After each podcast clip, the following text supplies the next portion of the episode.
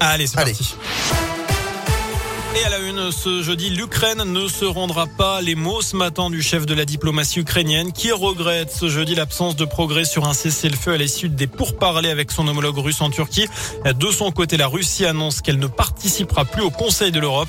Moscou se retire de tous les organes, y compris la Cour européenne des droits de l'homme. Hier, l'armée russe a bombardé un hôpital pédiatrique faisant moins trois morts, dont une fillette. Le président ukrainien parle d'un crime de guerre. Notez qu'aujourd'hui débute un sommet européen de deux jours à Versailles l'indépendance énergétique et la construction d'une Europe de la défense. En France, les procédures d'adoption d'enfants ukrainiens ou russes sont suspendues pour trois mois. 25 000 places d'hébergement sont disponibles sur tout le territoire français pour accueillir des réfugiés, annonce du ministre de l'Intérieur. Dans le reste de l'actu, le plan blanc levé demain au CHU de Clermont, annonce du préfet du Puy-de-Dôme ce matin. Preuve que l'épidémie recule aussi chez nous. 24 personnes sont actuellement dans le service de réanimation du département. Le taux d'incidence est lui à 442 cas pour 100 000 habitants pour l'instant.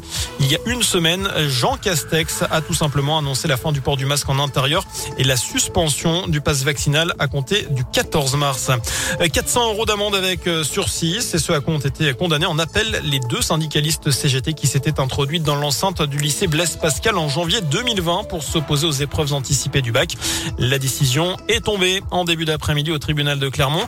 Une amende ferme de 400 euros avait été requise. Les deux représentants syndicaux vont contester l'inscription au casier judiciaire. Les réactions se multiplient après l'annonce de Gabriel Attal ce matin. Selon le porte-parole du gouvernement, Emmanuel Macron va proposer dans son programme un report progressif de départ à la retraite à 65 ans. Une réforme de responsabilité d'après lui. Autres candidats, eh bien, à la présidentielle n'ont pas tardé à s'exprimer. Notre programme prévoit la retraite à 60 ans dans un mois. On saura qui décide. Voilà ce qu'a tweeté Jean-Luc Mélenchon. D'après Marine Le Pen, c'est, je cite, toujours au peuple de se sacrifier avec Emmanuel Macron. Alors, est-ce que vous êtes favorable à un départ à la retraite à 65 ans? C'est la question du jour sur radioscoop.com. Vous avez jusqu'à 19h pour répondre sur notre site internet. Et puis, c'est aujourd'hui qu'on devrait connaître le nouveau protocole sanitaire applicable dans les écoles à partir de lundi. Il devrait acter la fin du port du masque justement dans les établissements scolaires. En sport, la cinquième étape de Paris-Nice. 126 coureurs se sont élancés de Saint-Just-Saint-Rambert, direction l'Ardèche et Saint-Sauveur de Montagu. On apprend à l'instant, il y a de cela quelques secondes, la victoire du coureur américain Brandon McNulty. Il s'est imposé en solitaire. Voilà, c'est pas facile à dire. En tout cas, ce qui est sûr, c'est que 18 abandons ont été notés avant le départ à cause d'un virus grippal.